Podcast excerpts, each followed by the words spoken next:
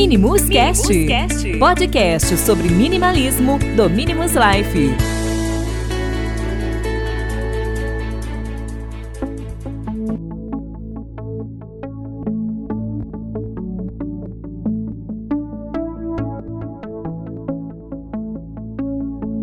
Bom dia, boa tarde, boa noite para essa galera minimalista.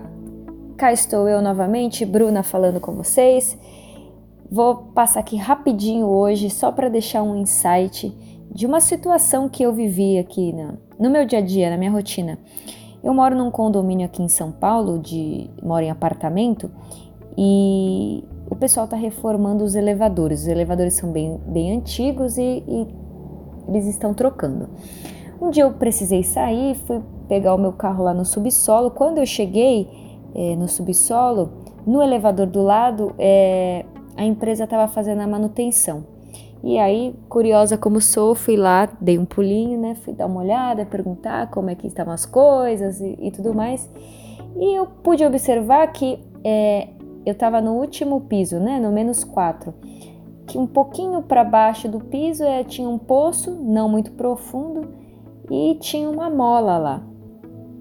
Legal, tá? Vi aquilo e saí. E depois, sozinha, assim, pensando, eu tava dirigindo, eu parei, lembrei da, da situação, da cena que eu vi da manutenção lá do elevador, eu falei, poxa, que engraçado, né? Até no fundo do poço tem uma mola. E, e aí eu comecei a filosofar sozinha assim, é, como é que funciona uma mola, né?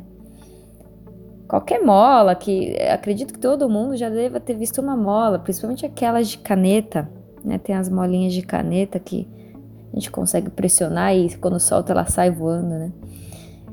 É, a mola, quando a gente comprime ela, logo na sequência que a gente solta, ela distende, né? E é engraçado porque a, é, a mesma força que a gente coloca para comprimir a mola, parece que ela volta muito mais forte, né? E sai aí impulsionando tudo que tiver na frente dela.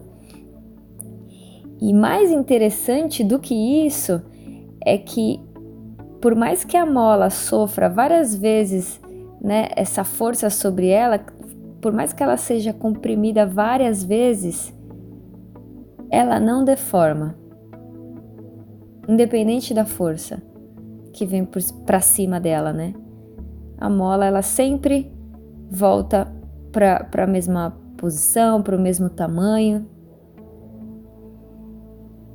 E, e aí eu fiquei pensando em uma analogia com a mola, que são as situações que a gente, adversas, né, que a gente enfrenta na vida. Que muitas pessoas, ela, somente quando elas estão no fundo do poço, é que, que que elas percebem que precisam agir de, de um modo diferente.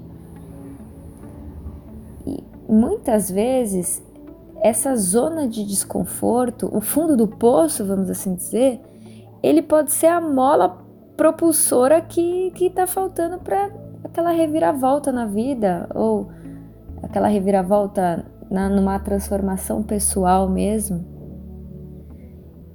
E além da, da mola é, ser essa, né, causa essa propulsão, não sei se existe essa palavra, ser propulsora, ela também é um excelente amortecedor.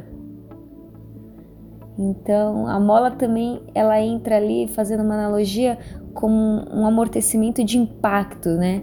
Então, cada vez que a gente é, comprime a mola, a gente absorve o impacto e eu acredito que é, essas situações, né, que, que onde a mola entra para fazer o amortecimento, essas situações de impacto da vida, é onde faz a gente desenvolver a nossa inteligência emocional. Então, use a mola ao seu favor. Não se desespere se você estiver no fundo do poço. Eu acho que tudo é uma questão como a gente enxerga as coisas, é uma questão de, de mindset, né? da configuração da mente.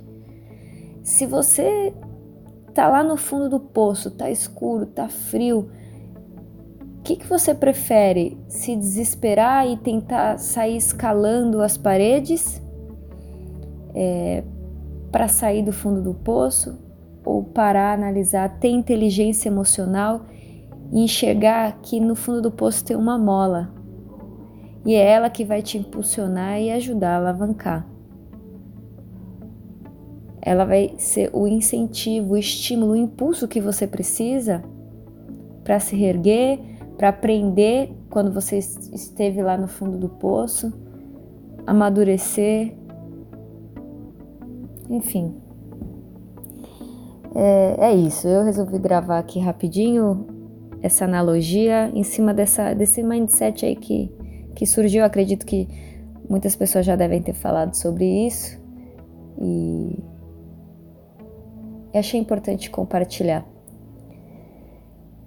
É isso, um episódio bem breve aqui, mais uma reflexão provocativa. é, uma boa semana para vocês, se cuidem, busquem aí sempre a vida simples e prática, que tudo é mais leve e a gente amadurece e, consequentemente, a felicidade vai estar ao nosso lado. Um beijo grande, pessoal. Tchau, tchau.